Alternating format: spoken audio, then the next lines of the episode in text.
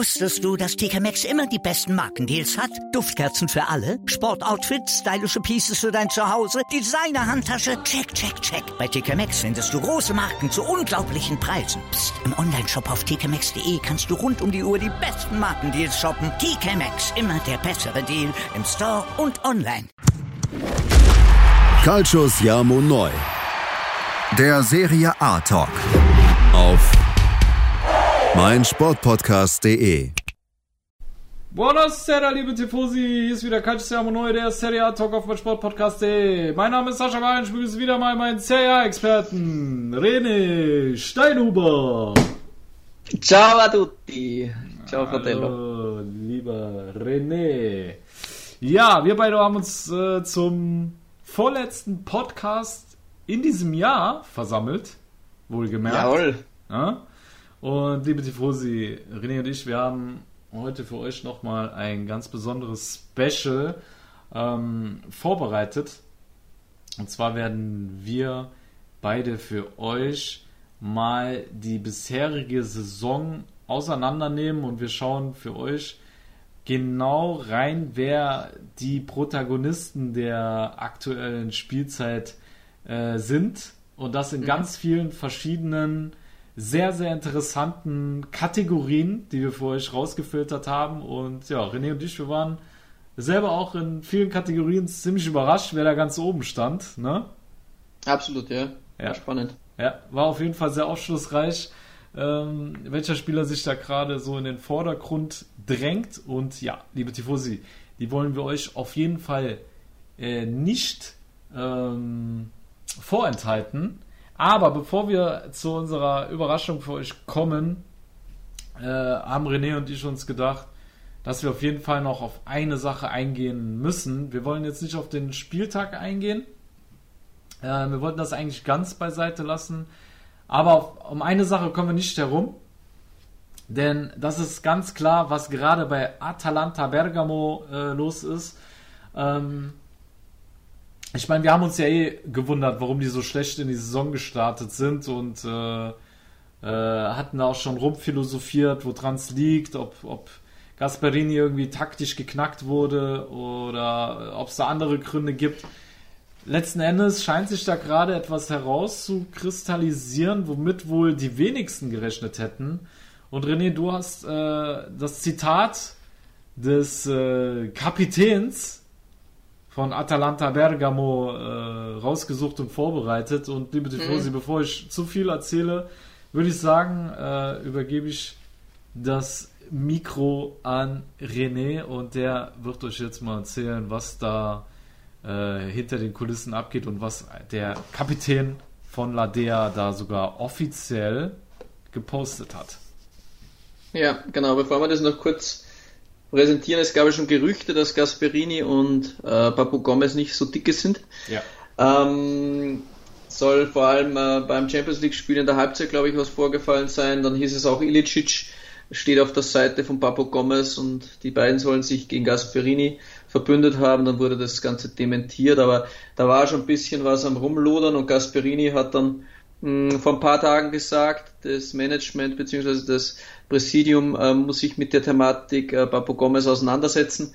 Da haben wir schon das erste Mal, okay, ein bisschen was mit- mitbekommen, dass tatsächlich irgendwas passiert. Ja. Und jetzt hat sich Papu Gomez via Instagram an die Fans gewandt und hat da gesagt, äh, liebe Fans, ich schreibe jetzt hier an euch, ähm, weil ich keine andere Möglichkeit habe, meine Worte zum Ausdruck zu bringen. Ähm, ihr kennt mich, ihr wisst, äh, wie ich bin und ähm, die Wahrheit über das, was gerade abläuft äh, bei Atalanta Bergamo, wird erst zum Vorschein kommen, ähm, wenn er denn wechselt oder wenn er denn weg ist. Ähm, und ähm, ja, er, er liebt sie. Ähm, sie wissen, was sie ihm haben. Ich meine, ich glaube, ein bisschen zu wissen, der Papa Gomez ist der absolute Publikumsliebling. Ja. Ähm, das Heiligtum der Stadt Bergamo und des Vereins Atalanta Bergamo. Ja. Und ja, es, es, es ist da mehr als ein bisschen Zoff. Es bricht da quasi ein bisschen der Krieg aus zwischen Gasperini und Papu Gomez.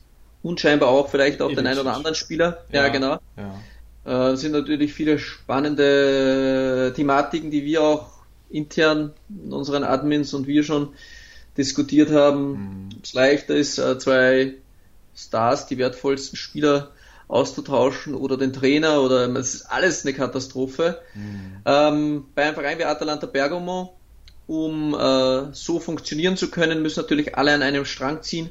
Jeder muss über sich hinauswachsen, von der Putzfrau hoch bis zum Präsidenten. Und das ist aktuell nicht mehr gegeben. Und da können auch kleine ja, Puzzleteilchen ein Kartenhaus äh, zum Einsturz bringen vielleicht. Und es wird da eine sehr spannende Geschichte, wie Atalanta Bergamo das ganze Ding lösen kann.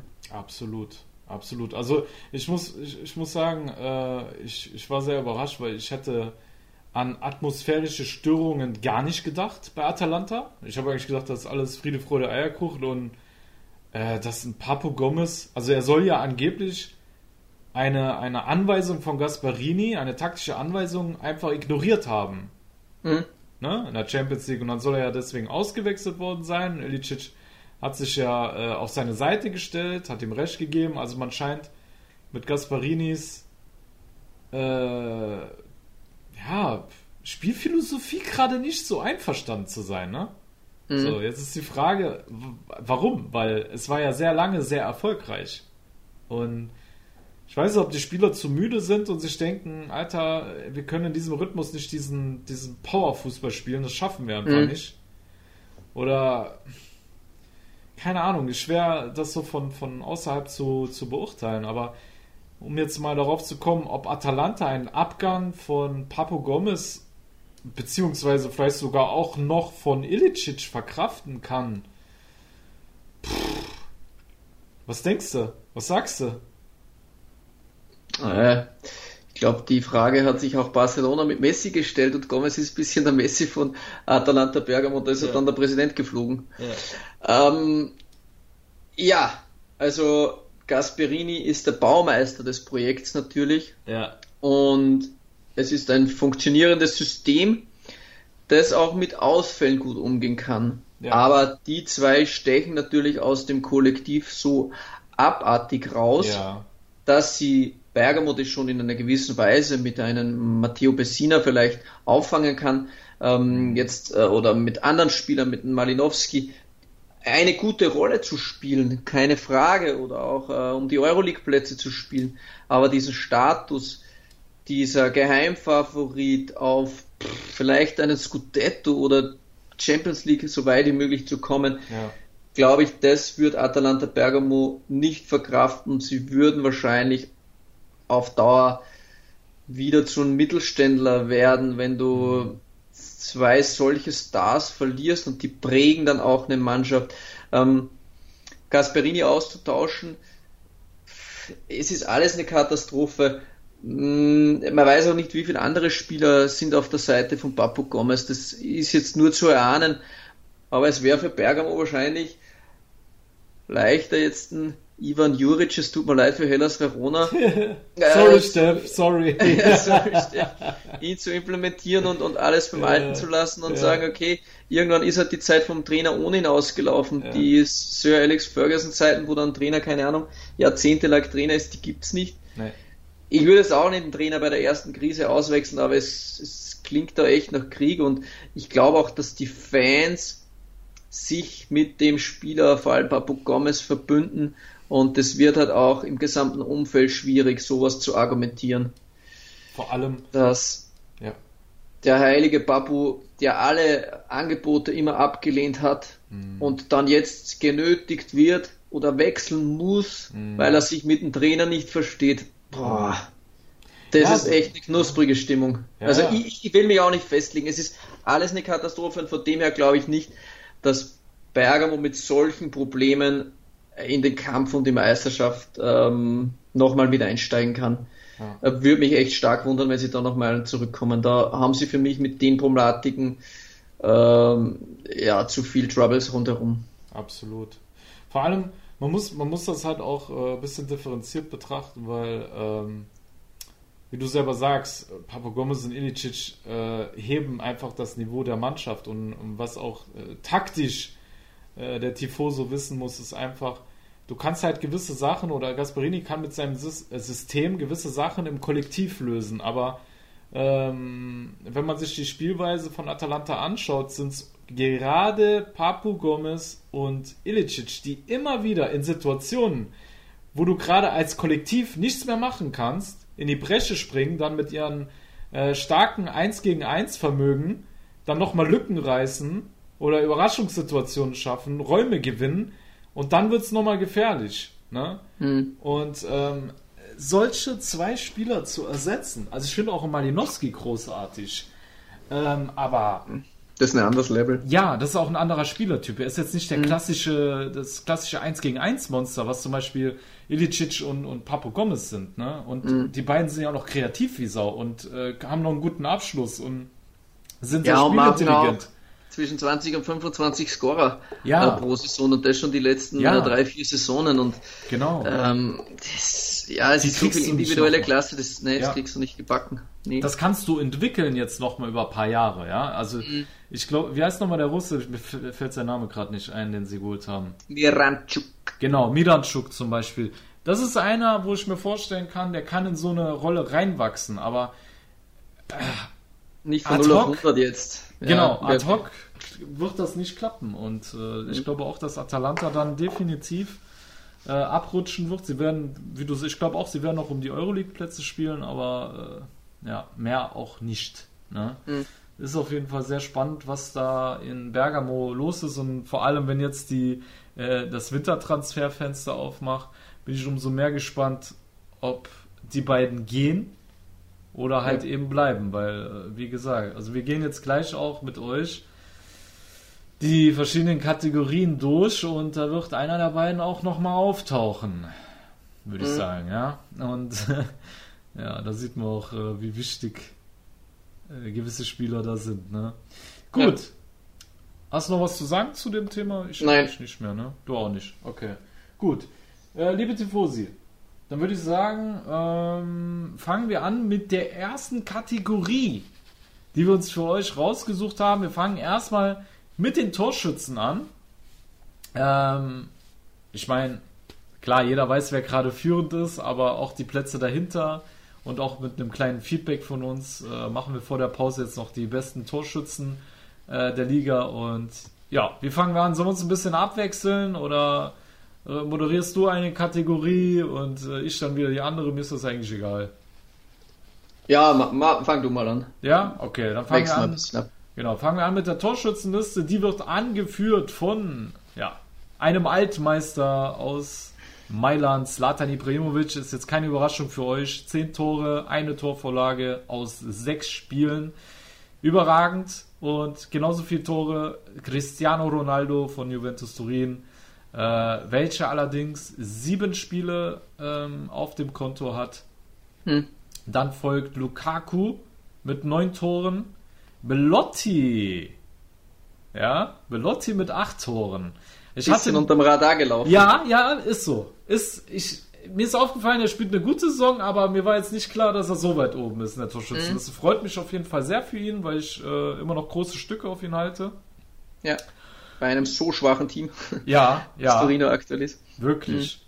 Mhm. Ja, und dann kommt der beste oder torgefährlichste Mittelfeldspieler. Und das ist der Römer Mikitarian, Henrik Mikitarian mit sechs Toren.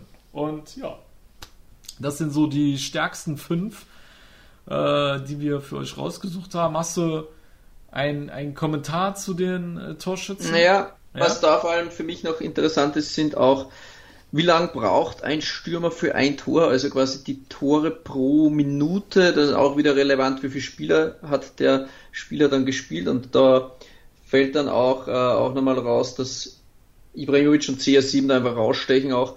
Äh, Ibra braucht 52 Minuten für ein Tor und Cristiano Ronaldo 56 Minuten. Das heißt, unter einer Stunde knallen die Jungs eins ins Netz. Äh, Muriel ist da auch richtig stark äh, mm. mit 65 und jetzt nur ein Vergleich jetzt zum Beispiel äh, Lukaku und Betania, die auch sehr gute Werte haben, brauchen da 78 Minuten. Das ist da auf jeden Fall noch sehr interessant.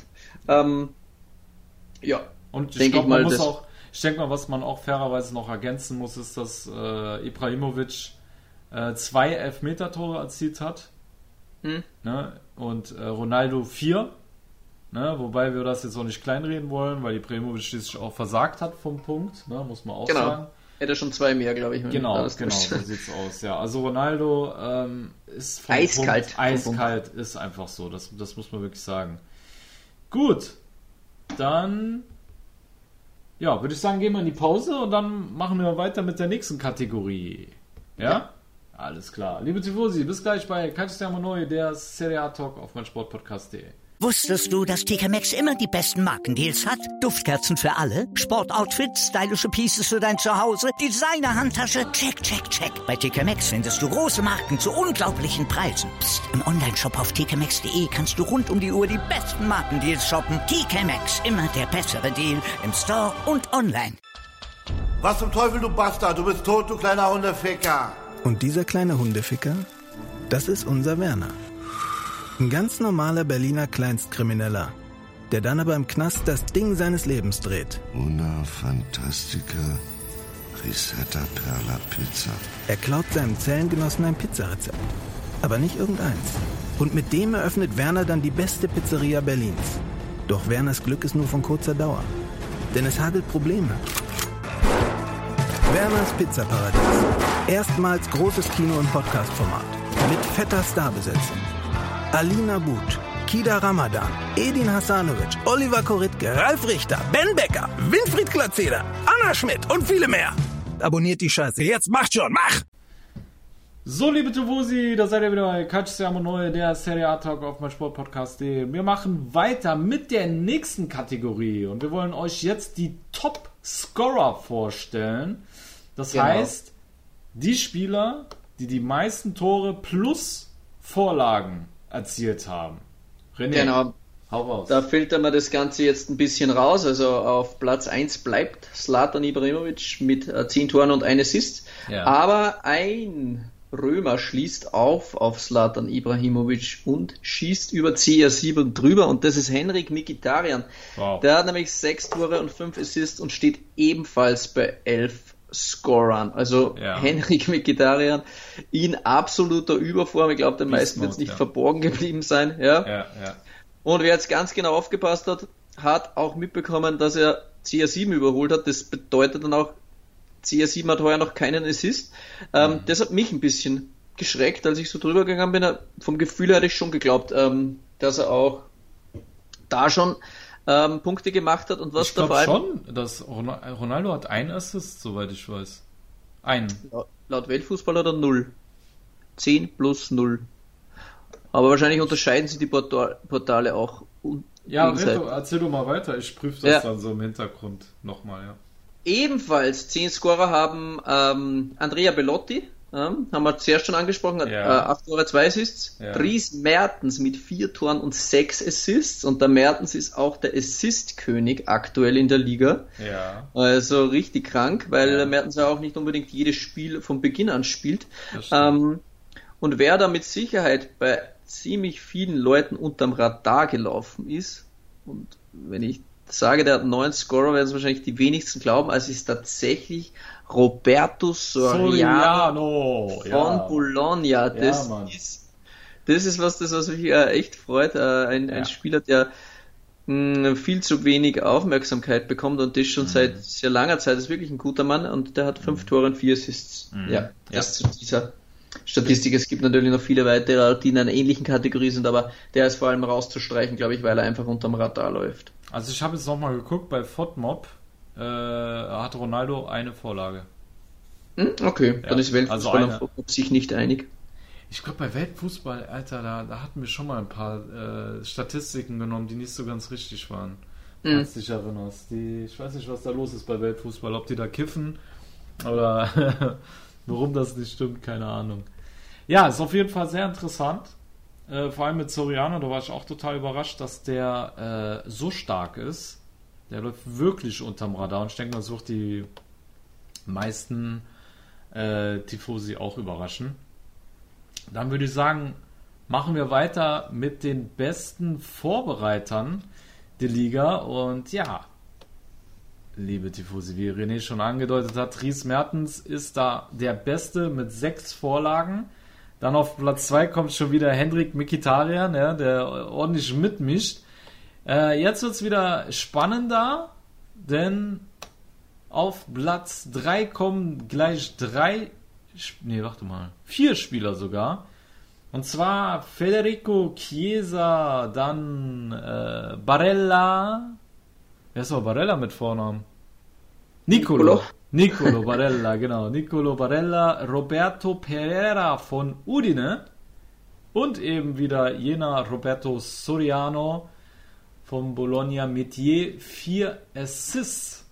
Und ja, da war ich auch überrascht, dass der Pereira schon vier Vorlagen hat. Und ja, es scheint Udine wirklich ähm, einen guten Einkauf gemacht zu haben. Und er, er hat an Wichtigkeit für die Friula nicht verloren, weil damals, als er noch bei denen war, war er Leistungsträger und hat nahtlos daran angeknüpft. Ähm, ist ein wichtiger Baustein. Dieses Absolut. extrem ekelhaft und unangenehm zu bespielenden Team. Ja, Mhm. also Udine ist wirklich richtig zäher Gegner geworden, ne? Ja, Genau. absolut. Aber nur um das nochmal aufzuklären, ich habe jetzt auch bei zwei anderen Portalen gesehen, ja, Weltfußball dürft saufen. Bisschen weniger Alkohol bei der Arbeit, meine Herren, und dann hätte er auch mitbekommen, dass CR7 auch schon einen Assist hat, aber die anderen sind sich alle einig. Ja. Aber gut, wir gehen weiter zu einer sehr spannenden Kategorie, und zwar die tödlichen Pässe pro Spiel. Yes. Auch eine sehr interessante Ja. Kategorie und die führt die Nummer 10 ähm, des AC Mailands an, und zwar Hakan Çalhanoğlu mit 3,9 tödlichen Pässen pro Ja. Spiel. Die Heftig. unumstrittene Nummer 1 Ja. auf Platz 2. Ein Mann, den wahrscheinlich dort die wenigsten erwarten. Mit dem zweiten Mann, den erwarten wahrscheinlich mehr, aber es ist äh, Di Marco von Hellas Verona. Das habe ich gar nicht erwartet, Alter. Ja. Null. Null. Echt, echt krank, ja. Linksverteidiger, äh, der kam mir eigentlich eher, wie soll ich sagen, also er kam mir auf jeden Fall nicht vor wie jemand, äh, der tödliche Pässe spielt oder irgendwie da, scheiße, der kam mir so eindimensional vor, so, so geradlinig. Ich weiß nicht, wie ich den beschreiben soll. Ja, ich, ja, ich weiß schon, was du meinst. Ja. Ich habe jetzt technisch nichts Großes erwartet von dem eigentlich. Ich habe gedacht, ja, ist halt physisch ganz okay, macht viel So aus, Laufarbeit. so aus dem Halbfeld spielt er die Bälle schön in die Schnittgasse. Das ist mir schon aufgefallen, aber dass Ja. es so viele sind, das ist schon krank. Ja. Ebenfalls einer der Troublemakers bei Atalanta Bergamo, der Vize-Troublemaker, äh, Josip Ilicic, Mhm. ebenfalls mit 3,2 natürlich, ein kranker Wert natürlich auch und ähm, Rodrigo de Paul und Juricic von Sassuolo ebenfalls mit einem sehr guten Wert von 2,6. Das Ja. sind die stärksten Männer, wenn es um tödliche Pässe geht. Ja, Mann, sehr schön. Dann haben wir das auch durch und wir kommen zur nächsten Kategorie und die ist eine meiner Lieblingskategorien, weil ich stehe einfach auf sehr gute Dribbler. Ich, das also das ist die Eigenschaft, die ich am meisten, die mich an einem Spieler am meisten fasziniert. Und äh, deswegen kommen wir jetzt zur Kategorie. Ich unterbreche dich noch ungern, aber ich habe mal, ich glaube, es war in, der, in dem ja. äh, Prime-Film oder habe ich mal eine Aussage gelesen von Guardiola. Die erste Frage, wenn ein Scout einen Spieler Guardiola vorstellt, ist von Guardiola an den Scout, wie stark ist er im Dribbling? ja, kann ich Und, äh, verstehen. Über alles andere kann man dann später reden, Ja. das können wir ihm auch beibringen, aber dass er über ein, zwei Leute drüber kommt, das bringen wir ihm nicht mehr bei. Nee, das ist wirklich so. Also das kannst du auch nicht trainieren. Ne, das ist Ja. genau wie du Zweikampfstärke kannst du einen Spieler auch nicht wirklich so richtig trainieren. Entweder er, er, er hat diese Spielintelligenz, dass er antizipiert und weiß, okay, der Gegner geht, will jetzt links vorbei oder rechts. Das, sind, das hat auch der Maldini gesagt. Das sind Sachen, die kannst du nicht trainieren. Ne? Wenn die ihre Spieler aussuchen, dann äh, schauen die, zum Beispiel, wenn es jetzt in der Abwehr in der Abwehr darum geht, jemand Neues zu holen, dann hat er auch gemeint, scoutet er erstmal nach zweikampfstarken Spielern und den Rest kann man denen beibringen. Aber diese Zweikampfstärke, die ist wirklich sehr schwer zu vermitteln. Ja. Und genauso denke ich mal, läuft das dann in der Offensive mit, äh, mit dem 1 gegen 1 Vermögen und ja, deswegen, also es ist auch eine Sache, die mich am meisten äh, fasziniert und deswegen würde ich sagen, äh, ja, fangen wir an und äh, krönen wir den besten Dribbler der Saison. Und ähm, ja, ich denke mal, viele haben jetzt mit Jeremy Boga gerechnet. Äh, Aber tatsächlich ist er von einem Mann überflügelt worden, von dem, wie ich finde, der eigentlich bisher eher mäßig in die Saison für seine Verhältnisse gestartet ist. Und das ist Josip Ilicic, liebe Freunde. Josip Ilicic gewinnt pro Partie 3,6 Dribblings, Jeremy Bogart 3,4. Ja, mhm. also es ist 0,2 Punkte besser und das, obwohl er nicht mal in Topform ist. Also ein Ilicic in Topform, der reißt da nochmal ganz andere Werte ab. Ähm, ja, dann auf Platz 3 Adam Unas. Den kennen die meisten wahrscheinlich eher vom SSC Neapel, ist ja gerade an Cagliari ausgeliehen, soweit ich weiß. Ne? Hm. Und dann ein Mann, wo ich wieder total überrascht war, weil ich eigentlich eher gedacht habe, okay, der ist halt stark äh, über Distanzschüsse, sehr kreativ, spielt gute Pässe. Äh, ja, dann taucht er auf einmal bei den besten Dribblern auf. Rodrigo de Paul, meine Damen und Herren, mit 3,1 gewonnenen Dribblings pro Partie. Hättest du den erwartet, Alter? Ich nicht. Nein, hätte ich auch nicht erwartet. Und er hat gegenüber den anderen drei, hm, die bei 62 bzw. 63 Prozent, wenn man das prozentuell äh, hinnimmt, ähm, die äh, quasi 63 Prozent ihrer Dribblings gewinnen und Rodrigo de Paul ist da über 70. Ähm, hat auch da quasi einen, einen besseren Wert. Er bringt mehr aus Dribbling-Versuchen dann positiv heraus. Äh, hätte ich Rodrigo de Paul jetzt nicht ganz so weit vorne eingeschätzt. Um ja. das äh, prozentuell ein bisschen noch rauszufiltern, wer ist jetzt prozentuell der stärkste, unter Anführungszeichen, bestreitet natürlich nicht so viele Dribblings, aber mhm. jetzt zum Beispiel Bakayoko hat einen 90-prozentigen Dribbling-Wert, also das mhm. ist schon richtig gut. Ja. Und den besten Dribbling-Wert der Liga hat Frank the Tank Cassier mit 100% gewonnene Dribblings. Das heißt, es wagt niemand, Frank the Tank den Ball abzunehmen. Ja. Unfassbar. Ja, also wenn wir ganz, ganz äh, korrekt wären, müsste man auch sagen, wer hat die meisten Dribblings gewonnen? Was mhm. René meint, ist jetzt eigentlich die Dribblingsquote. Genau, ja? die Dribblingsquote. Genau. So, und wir gehen jetzt auf die äh, Dribbler ein, die die meisten Dribblings gewonnen hat. Und äh, so setzt sich das dann zusammen. Wir haben euch jetzt die vier besten genannt und der fünfte ist tatsächlich jemand, der bei einem Absteiger spielt, ähm, der den edlen Namen Messias trägt, Junior Messias. Ich glaube, der einzige Mann bei äh, Crotone, der in der ersten Liga verweilen wird. Mhm. Äh, wo ich zumindest mir sicher bin, dass selbst wenn die absteigen, wovon wir stark ausgehen, äh, also Junior Messias, der wird auf jeden Fall in der ersten Liga weiterhin kicken. So stark wie der ist, 2,7 Dribblings gewinnt er pro Partie und ja, also ich habe ein paar Mal habe ich ihn spielen gesehen, der gefällt mir richtig gut, macht richtig Laune, mhm. den Brasilianer zu sehen. Okay, das waren die äh, meisten gewonnenen Dribblings. Jetzt kommen wir zur nächsten Kategorie, René. Ja, und zwar zu Großchancen kreiert. Wer yes. kreiert die meisten Großchancen? Ja. Und zwar, da haben wir wieder einen altbekannten. Wenig überraschend, es ist wieder Henrik Mikitarian oh, auf Platz 1. Hört, hört. Aber zwei weitere Spieler stellen sich da nicht hinten an, sondern sind mit ihm auf dem Thron. Und zwar wieder Roberto Soriano, über ja, den wir schon gesprochen haben, ja. und Lorenzo Pellegrini von der Roma mit sieben Stück. Dahinter mhm. ein Mann, den ich schon erwartet habe. Ähm, und zwar Zaccagni von Hellas Verona, der eine überragende Part äh, Partie, eine Saison. überragende Saison bislang ja. spielt, ja. ja. Und Rodrigo de Paul ebenfalls mit ja. sechs Stück. Ja. Und dahinter haben wir noch eine Viererreihe. Mertens, Chiesa, Biragi und Gosens mit je fünf. Ne, die, die äh, Großchancen, die meisten Großchancen. Ja, Biragi macht sich jetzt auch wieder ganz gut. Also ja, er ja. fühlt sich jetzt ja. in einem katastrophalen äh, Viola-Team wieder ganz gut, aber mhm. mh, mm, ja, ich finde, er hat sich wieder, wieder gemausert. Absolut. Ich war auch überrascht, dass Gosens dabei ist, weil ich eigentlich eher gedacht habe, dass er durch seine Torgefährlichkeit glänzt, weil er halt oftmals derjenige ist, der einen Angriff abschließt. Klar, er geht auch manchmal Flanken, mhm. aber Großchancen kreiert heißt ja, dass es auch der vorletzte Pass mhm. sein kann. Ne? Und äh, da war ich auch überrascht, dass er es in diese Kategorie äh, reingeschafft hat. Gut, dann kommen wir jetzt zu einer lustigeren äh, Kategorie und zwar haben wir für euch. Der Gagliardini. Genau, genau, so eine Art Gagliardini der Saison rausgesucht. Und zwar, wer hat die meisten Großchancen vergeben? Und ja, da waren doch Namen dabei, wo man eigentlich denkt, so, äh, äh, ich habe eigentlich gedacht, der wäre ein Killer. Aber tatsächlich wird diese Kategorie angeführt von einem Stürmer der Roma. Und es ist niemand geringeres als Edin Dzeko mit 10 vergebenen Großchancen diese Saison.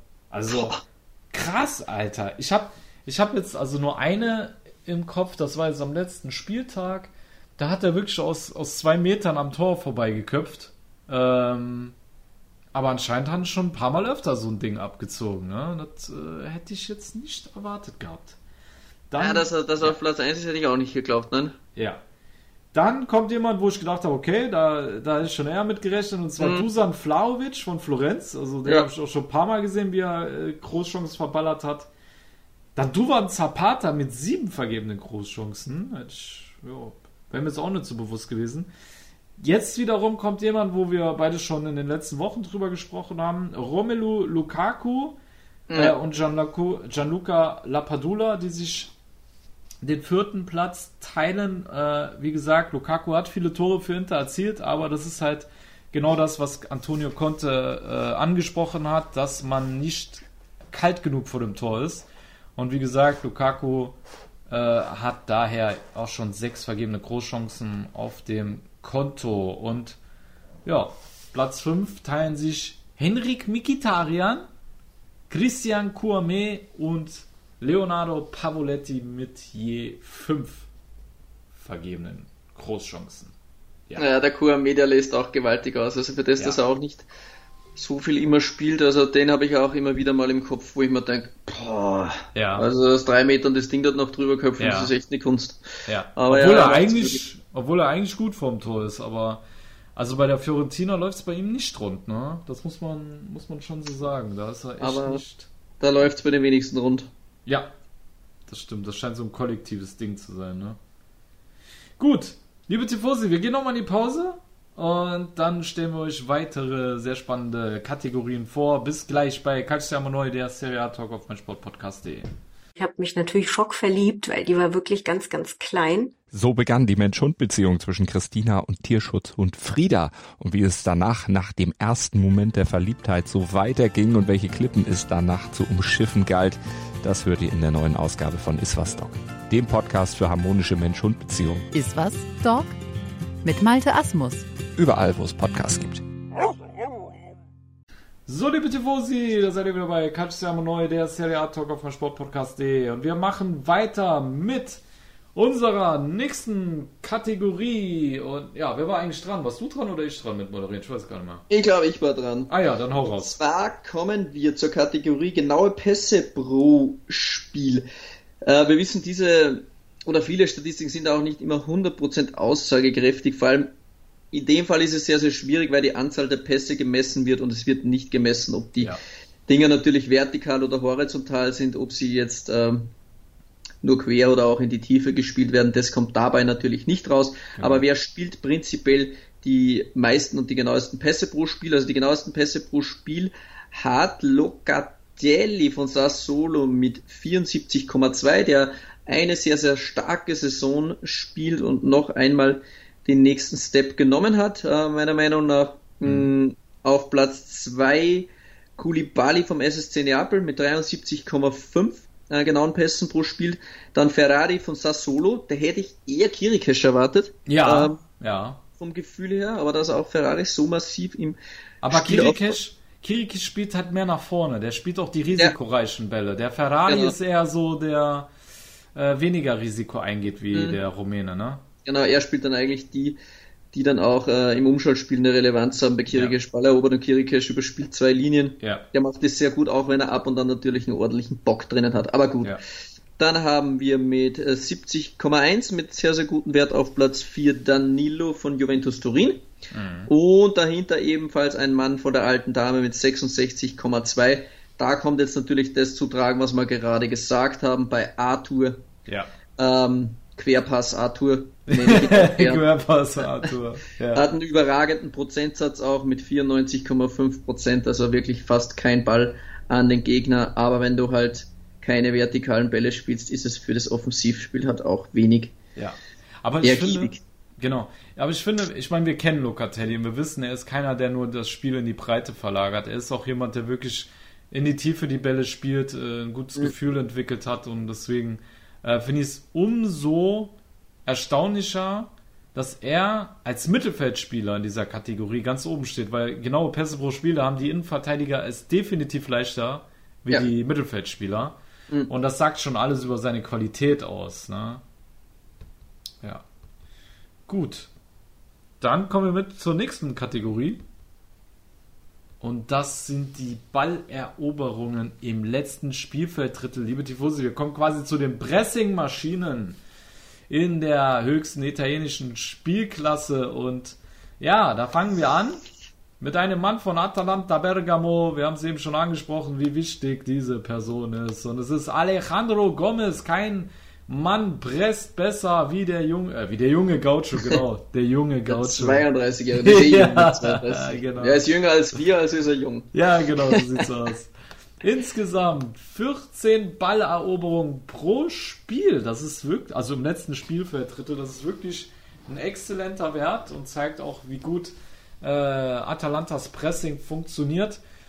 Und ja, er wird äh, gefolgt von einem Mann, der ebenfalls bei Atalanta, ähm, äh, wer ist von Atalanta ausgeliehen worden ist und da anscheinend äh, gut gelernt hat in der Gasparini-Schule, und zwar Adrian Tamese mhm. von Hellas Verona, der 13 Balleroberungen pro Spiel zu verzeichnen hat. Und der wird gefolgt von einem äh, Dreier, ähm, von einem ja, Dreiergespann, ja. Dreiergespann, genau. Ich würde sagen Dreier-Quartett, das macht auch so viel Sinn. Auf jeden Fall Jerdi, Schuten, Hirving, Lozano und Roberto Insigne, die immerhin elf Balleroberungen im letzten Spielfelddrittel verzeichnen können. Und ja, also Tamese habe ich jetzt auch nicht so weit. Also da konnte ich, muss ich ja ganz ehrlich sagen, da, da hatte ich eigentlich äh, Sailmakers erwartet, weil ich weiß, dass der sehr gut mhm. presst. Ne? Ähm, aber Tamese schon noch, der ist mir auch immer wieder positiv aufgefallen, wie der vorne ähm, Ballverluste erzwingt beim Gegner. Mhm. Aber Gomez hätte ich jetzt nicht gedacht, nee dass er so stark ist im Pressing, hätte ich jetzt auch nicht, wenn du mal vorstellst, dass er auch fast jeden Angreifer einleitet übers Zentrum von Atalanta Bergamo und dann auch noch im Pressing so stark ist, also das ist schon Wahnsinn. Und das mit ähm, Ü30. Also ja. das zeigt ja auch, wie viel Laufarbeit der Kerl verrichtet, obwohl der Ü30 ist, ne? Ja, absolut bemerkenswert. Also man sieht ja schon in der Kategorie, wo Ilicic weit vorne war, der erste mit Papo Gomez. Mhm. Der heuer natürlich auch statistisch gesehen von den Scorern ein bisschen abgebaut hat, aber ist natürlich auch klar, wenn da Differenzen sind mit dem Trainer, dass es nicht ganz so gut laufen kann. Aber mhm. ja, diese zwei Spieler zu ersetzen wird ein, harter, ein hartes Ding. Ähm, haben wir eh schon gesprochen, aber ja. ja.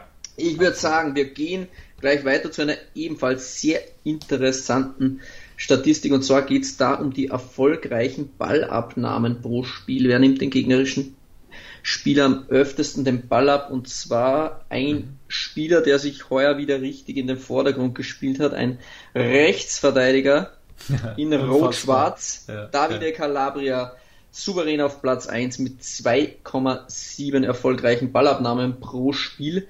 Dahinter ein vielgescholtener Mann, aber auf Platz 2, also der hat auch seine sehr, sehr guten Spiele dabei, und zwar Lorenzo Di Lorenzo, Giovanni Di Lorenzo vom Lorenzo. ja. ja. Äh, mit 2,0 und dann äh, Julian Chabot von Spezia mit 1,9 und Rock von Cagliari Calcio mit 1,9 ebenfalls sehr, sehr gute Werte in der Ballabnahme. Was ich krass fand, ich habe äh, hab mir gedacht, so ich hätte eigentlich einen Innenverteidiger erwartet. Ne? Als erstes mhm. kommt Davide Calabria, wo mich am meisten beeindruckt hat, wie viel Abstand er zu den anderen hat. Er hat 2,7 ja. und dann kommt erstmal lange nichts und dann kommt die Lorenzo mit 2,0, dann Chabot mit 1,9. Also ist alles eng beieinander, aber Calabria sticht so krass raus, äh, dass dem Ganzen wollte ich nochmal Nachdruck verleihen. Und der beste Innenverteidiger war tatsächlich Diego Godin von Cagliari mit 1,8, der auf Platz 5 gelandet ist, hinter Rock. Mhm. Äh, hat mich überrascht, dass da kein ja anderer Innenverteidiger besser ist. Hm. Ne? Ich glaube, dass sie auch in mehr Situationen kommen, wo der Gegner versucht, über sie hinweg zu dribbeln, als wie bei einem Innenverteidiger. Da ist es dann leichter, unter Anführungszeichen, den Ball abzunehmen, aber bei Calabria fällt es sehr oft auf, wenn ein Spieler, der über den linken Flügel kommt und Calabria als Rechtsverteidiger versucht, Calabria auszudribbeln, dass zu einem sehr, sehr hohen Prozentsatz äh, es äh, ja nicht viel bringt, gegen Calabria ins Dribbling-Duell zu gehen, weil er wirklich da instinktiv fast immer richtig handelt. Mhm. Äh, egal, ob du nach innen weggehst oder nach außen bleibst, der Calabria spürt das instinktiv und, und bringt da sehr, sehr viele offensive Flügelstürmer zum Verzweifeln, vor allem diese Saison, also wirklich sehr, sehr gut. Und ja, die anderen natürlich mit. Ribéry wird ja immer noch vermisst seit dem ja. Spiel. immer noch in der Hosentasche. ja. ja. Genau. Gut. Ja. Ja, dann äh, kommen wir zur vorletzten Kategorie, liebe Tifosi. Und da wollten wir euch mal ein bisschen in Sachen Spielintelligenz auf dem Laufenden halten. Und zwar wollen wir auf die abgefangenen äh, Bälle eingehen. Und ähm, die abgefangenen Bälle, äh, das zeigt halt, wie, wie sehr ein Spieler ein Spiel lesen kann. Ne? Mhm. Genau. Den Ball sieht, bevor er vielleicht schon gespielt worden ist. Genau. Wo Und, könnte denn der Ball hingehen? Genau, wo könnte er hingehen? Und äh, das fand ich eigentlich sehr, sehr interessant. Mhm. Ähm, jetzt muss ich mal gucken. Auch souverän auf Platz 1, kilometerweit ja. vorne. Erzähl du mal, weil ich finde hier gerade meine, meine. Haben wir ja. einen Argentinier, der von Juventus Turin an Atalanta Bergamo für zwei Jahre ausgeliehen ist. Yes. Äh, Bergamo hat aber da eine Kaufoption und zwar handelt es sich um Christian Romero. Genau, genau. Mit ja. unglaublichen 4,7 Interceptions pro Spiel. Das ist ein abartiger Wert, auch ja, international das gesehen. Das krass. ist wirklich krank. Ja. Wenn man jetzt sieht, auf Platz 2 Francesco Acerbi, ebenfalls sehr, sehr stark, aber da sind Welten dazwischen mit einem Wert von 3,3 Interceptions.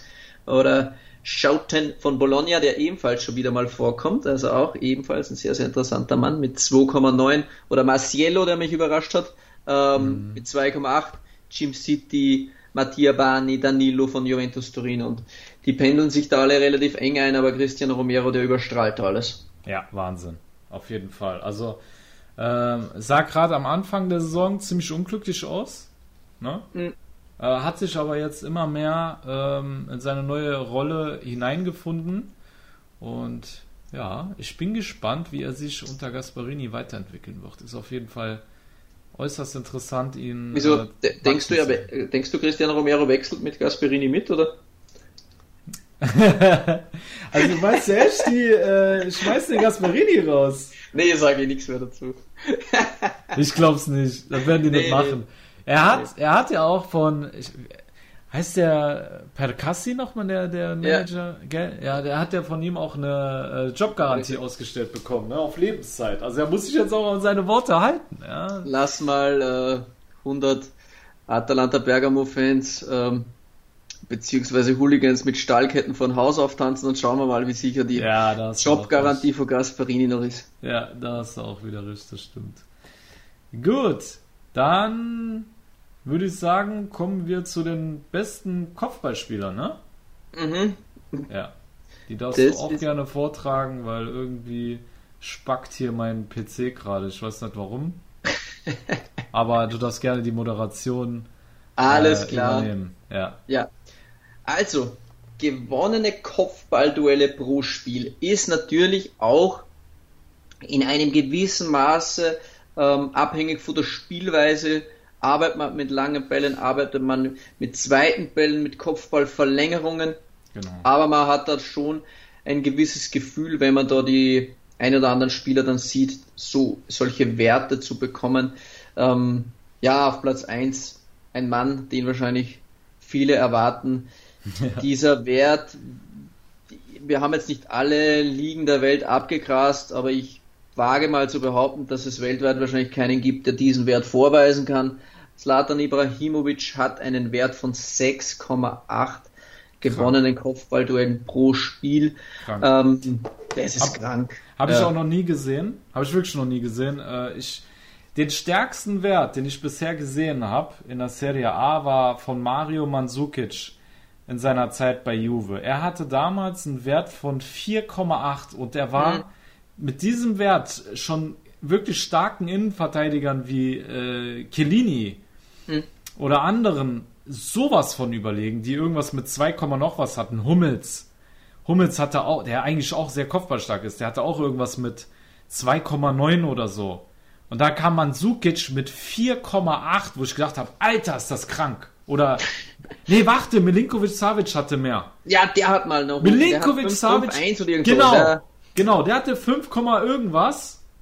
Aber das, was Slatan hat, habe ich noch nie gesehen. Ja, noch nie. Wir haben aber ebenfalls wirklich einen kranken Wert und das ist auch in einer Kategorie, wo ich, wo du eben gerade gesagt hast, dass es der ist über, über Mandzukic aktuell drüber zu stellen. Andreas Cornelius von Parma, also der Wandspieler von Parma, der die Bälle auch sehr gut behaupten kann. Ja. Ein ähm, Mann, der mit Sicherheit aus dem Grund unter den Radar für heuer auch gar nicht gescored hat. Also hat ähm, noch nicht getroffen, keinen Assist, aber er hat einen unglaublichen Wert von 5,3 gewonnenen Kopfballduellen pro Spiel. Wow. Oder Morten wow. Forsby von Sampdoria mit 5,0. Also wir haben wow. da tatsächlich aktuell zwei Leute neben dem Monster Ibrahimovic, die ebenfalls Wert von über 5 haben. Und wow. danach springen wir schon ganz weit wieder runter. Da sind wir dann bei 4,0 bei Edin Dzeko beim Großchancentod, ja. ähm, aber einen sehr, sehr guten Kopfballwert hat. Samuel Di Camine habe ich da jetzt nicht erwartet mit 4,0. Nee, hätte ich auch nicht. kommen Leute wie äh, Nikola Milenkovic, der stärkste Innenverteidiger, quasi, mhm. was mhm. Kopfballduelle betrifft. Ja. Aber auch äh, Federico äh, Ceccarini von mhm. äh, Verona. Die beiden haben Wert von 3,6.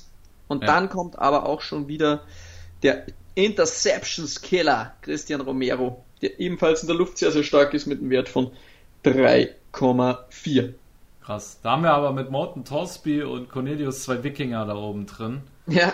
Die da richtig abräumen. Also, Torsby ist mir schon ein paar Mal aufgefallen, dass er bei Standards immer extrem gefährlich ist. Er hat halt immer nur knapp vorbeigeköpft und hat die Buden meistens nicht gemacht, ne? Mhm. Ähm, aber er scheint dann so aus dem Spiel heraus wirklich viel abzuräumen, was mir jetzt nicht so klar war. Ja. Jetzt nur, damit wir das noch dabei haben, wo die Leute sagen, okay, was sind sonst noch starke Kopfballspieler? Jetzt ein Victor Osimen hat einen Wert von 3,2 oder äh, Leonardo Bavoletti 3,0 ja. oder eben der von dir angesprochene Milinkovic Savic hat einen Wert von 2,8 oder Demiral. Kannst du, kannst du mal, genau, Demiral und Delicht? Demiral hat einen Wert von äh, 2,8 und Delicht hat einen Wert von unter 2, soweit ich das jetzt auswendig weiß, weil ich ja. ziemlich viele da äh, heute durchgeschaut habe. Wenn jetzt fragen sich vielleicht einige, wo sind die bekannten Namen der Stürmer? Wenn jetzt mhm. Ibra dabei ist oder ein Osimen oder ein Ceco, was ist mit Cristiano Ronaldo, was ist mit Lukaku? Ja. Ähm, die sind nicht der Rede wert, muss man in dieser Kategorie ganz klar sagen. Cristiano Ronaldo ja, hat einen Wert von 0,7. Ja. Ja, okay. Ähm, wird auch weniger als Wandspieler natürlich benutzt. Ja. Ähm, Lukaku hingegen schon, aber auch sehr, sehr schlechten Wert von 1,0. Also das, ist krass, das habe ich nicht erwartet. Also bei Ronaldo kann man es sich wirklich ja? erklären, weil Juve jetzt nicht gerade viel mit langen Bällen oder zweiten Bällen da operiert, aber Inter, da ist Lukaku wirklich Zielspieler und ja. äh, verstehe ich auch nicht. Ich habe eigentlich auch gedacht, der wäre Lukaku versucht mehr die Bälle direkt zu verarbeiten und sie dann weiter zu spielen. Ja. Das ist halt mir aufgefallen und ja. Äh, Spieler wie Ibra oder Cornelius versuchen halt gleich mit dem ersten Kontakt den Ball zu nehmen und dann halt mit dem hohen Ball gleich weiter zu köpfen. Das vielleicht durch das ein bisschen abhängig, ein bisschen Lukaku zu erklären. hat auch eine gute, eine gute Größe, oder nicht? Ja, ja, natürlich ist ja klar, wuchtig, hat auch eine ordentliche Größe, fast 1,90. Ja, hm? deswegen, krass. Ja, siehst ja, du mal. Hat mich auch geschreckt, ja. Wow. Ja, ja. Ja, also wie ihr seht, liebe Tifosi, René und ich, wir haben äh, auch viel dazugelernt. Ähm, wobei man, wie gesagt, das sind alles metrische Daten, die wir euch hier ähm, veranschaulichen. Äh, die einen haben mehr Aussagekraft wie die anderen, aber man muss halt immer gewisse Faktoren berücksichtigen. Wie René es angesprochen hat, es kommt auch viel auf die Spielweise des Teams an. Bei den Pässen kommt es darauf an, ob jemand eher Sicherheitspässe spielt oder eher risikoreich äh, mhm. spielt. Und deswegen ähm, ist das ein ganz nette äh, ganz nettes Entertainment gewesen, aber sollte jetzt auch nicht zu, wie soll ich sagen, überbewertet werden, das Ganze. Ja, ne? genau. Genau. Alles Wir klar. wollten mal was anderes reinholen.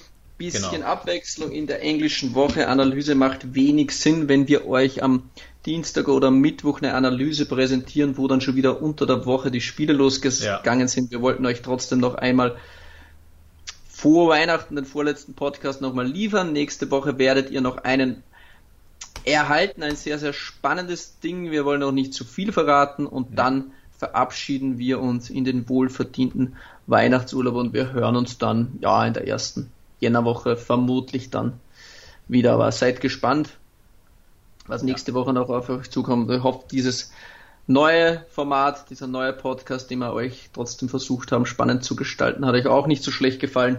Ja. Dann wollen wir uns noch bei unseren Partnern bedanken. Ähm, wenn ich das jetzt finde, ich finde es nicht. ich habe da nur einen Zettel. Tippspiel der Saison, Meister Sascha Baharian, Atalanta Bergamo. Warte, ich lege den Zettel wieder weg. Besser muss jetzt nochmal vortragen, gell? Ich lege ihn schnell weg. Äh, wollte, Ja, gar nicht, wollte gar nicht drüber reden. Ähm, Wie er sich alles daheim äh, aufbehält. Wahrscheinlich noch eingerahmt, um es mir dann am Saisonende nochmal unter die Nase Das zu reiben. das hängt über meinem Bett. Ja. nee, äh, ich habe den Zettel jetzt nicht, aber wir wissen es eh auswendig. Das Wichtigste allen voran sind natürlich die Patreons. Werdet verdammt nochmal Patreons von unserem Podcast. Verdammt nochmal. Dann bedanken wir uns natürlich bei kickfever.de, bei unserem Premium-Partner bei 90plus.de, bei Nero Zurich Germany Inter Mailand von Björn Hauer, beim Juventus Club DOC Vienna von René Fandner, bei Milan Total und Milan Total TV und bei Italian Football Deutsch. Yes, Sir. Ja.